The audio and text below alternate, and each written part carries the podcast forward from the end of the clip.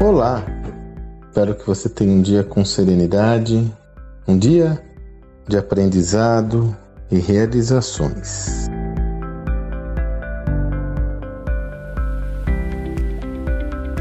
Às vezes você não tem aquela sensação de que as coisas acontecem de forma tão súbita e desafiante que você não vai dar conta de todos os desafios que se apresentam no seu dia a dia? É aquela sensação, às vezes, de até desesperança, né? Putz, mas e agora o que eu faço, né? Como nós já comentamos por aqui em outras ocasiões, é, há o risco de, em circunstâncias como essa, você cair na paralisia. Tanto que é bem natural, inclusive, em termos de percepção e sentimento, você ficar paralisada ou paralisado quando você se dá conta de um grande desafio. O que eu trago para você é que nós temos de nos acostumar com, esses, com esse quadro, com essa situação, com essa dinâmica nos dias atuais.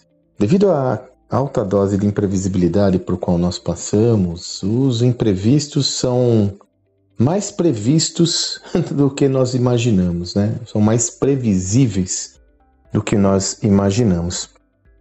Assim, a minha proposta para você, na realidade, eu vou compartilhar o que eu tenho feito nessas situações. Quando me deparo com uma diversidade muito grande, súbita, imprevisível e que realmente causa um impacto importante, a primeira coisa que eu faço é respirar, buscar ter a maior serenidade possível para lidar com aquele quadro. E quando eu começo a racionalizar, existe aquele impacto inicial que sempre é muito oneroso em termos de, de carga né, emocional. Quando a eu absorvo aquele impacto inicial, eu começo a refletir sobre as possibilidades. E algumas referências me vêm em mente. É curioso, né? Como as referências que a gente acaba trabalhando, elas estão sempre muito presentes. Uma dessas referências é aquela fala do meu amigo Tai. O Tai, o vietnamita, empreendedor que eu pude desenvolver, inclusive a história dele no meu sucesso.com. Se você ainda não o segue, eu sugiro.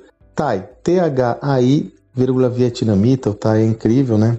E eu me recordo daquela cena que eu até fiz um áudio recente sobre esse tema, quando eu fui em um evento e o Tai falou de novo daquela cena.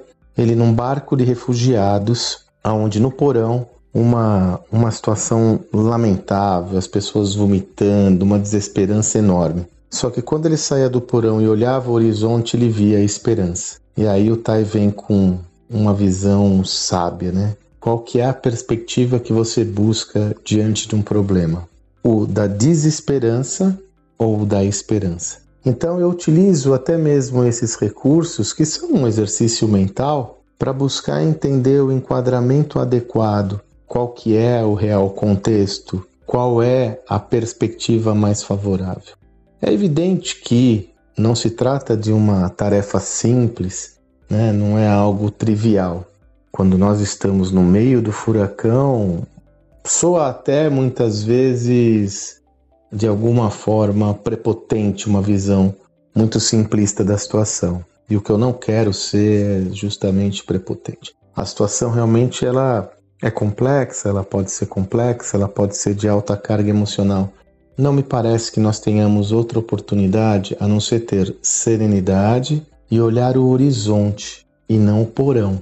Dessa forma, você começa a ter uma visão mais clara das possibilidades, você assume o golpe, ressignifica o problema, deixa ele para trás e começa a olhar uma outra perspectiva. É um processo de ressignificar essa perspectiva eh, negativa para outras perspectivas mais favoráveis. Por isso que eu sempre começo meus áudios matinais aqui, que você tenha um dia com serenidade, porque é a partir dela que você constrói essa jornada.